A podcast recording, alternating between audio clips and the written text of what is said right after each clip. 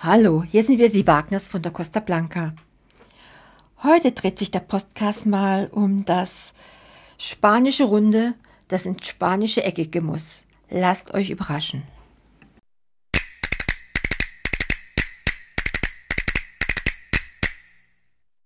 Hier einiges über den spanischen Fußball, regional und landesweit gesehen. Ich bin Albert und beobachte seit über 16 Jahren den Fußball in der Vega Baja. Albert war Torwarttrainer in San Miguel de Salinas, FC Algorfa, FC Torrevieja und FC Oriela Costa. Meister, Vizemeister und den Aufstieg mit seinen Mannschaften pflasterten seinen Weg. Die Vega Baja, das Fußballgebiet von Comunidad Valencia an der südlichen Costa Blanca, ist gesehen von Santa Pola aus in der Nähe von Alicante und von Torrevieja über San Miguel de Salinas einschließlich Großraum Orieler Stadt im Landesinneren. Schauen wir uns mal kurz die aktuelle erste Regionalliga Valencia an. Hier spielt mein Herzensverein Racing San Miguel de Salinas in der Liga 8 in dieser Saison die schlechteste seit neun Jahren und belegt mit gerade mal sieben Punkten nach 19 Spieltagen an letzter Stelle in der Tabelle.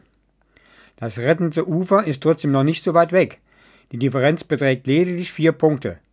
Also noch Zeit und Gelegenheit genug, aus dem Tabellenkeller rauszukommen. Zumal ein Aufwärtstrend erkennbar in den letzten drei Spielen zu beobachten ist. Nach dem Trainerwechsel vor drei Wochen zu Adrian Sanchez, ein früherer Kollege zu meiner Zeit als Torwarttrainer in San Miguel.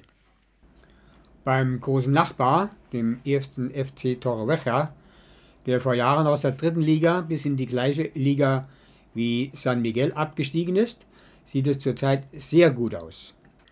Mit einigen guten Spielern aus San Miguel und anderen Talenten aus der Umgebung steht jetzt die Equipo an erster Stelle und hat den Aufstieg in die Präferente Liga voll im Blickpunkt. Hier liegt ein Nachbar von Torveja in der Vega Baja Liga, also Präferente, der FC Callosa del Segura ganz deutlich auf einem Aufstiegsplatz zur dritten Liga Valencia. Und jetzt ein Thema der Woche. Im Fußballland Spanien ist der FC Merlaga.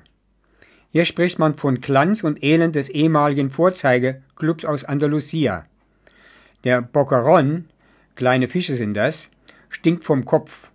Bocarones heißen die Anhänger. Ein Ex-Präsident im Gefängnis, ein anderer auf der Flucht in ein Wüstenemirat. Jede Menge Schulden, über 40 Millionen Euro. Man spricht von Gangstern, die nicht nur bei den Ultras zu finden sind, sondern auch im Präsidium. Man kann das genauso gut über Herkules aus Alicante oder über Barcelona sagen und schreiben. Und zwar Schulden, Skandale, Auf und Abs. Doch die Treue der Anhänger ist nicht zu nehmen, wie die Beispiele zeigen. Der Untergang ging damals los mit einer Niederlage 2013-14 gegen den BVB mit Clublegende Trainer Klopp in der Champions League Liga in Malaga. In den letzten 15 Monaten verschließt der FC Malaga sage und schreibe fünf Trainer.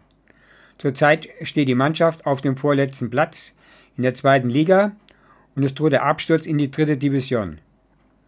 Aber die Dauerkartenbesitzer bleiben ihrem Verein treu, wenn auch in Wut und Ärger.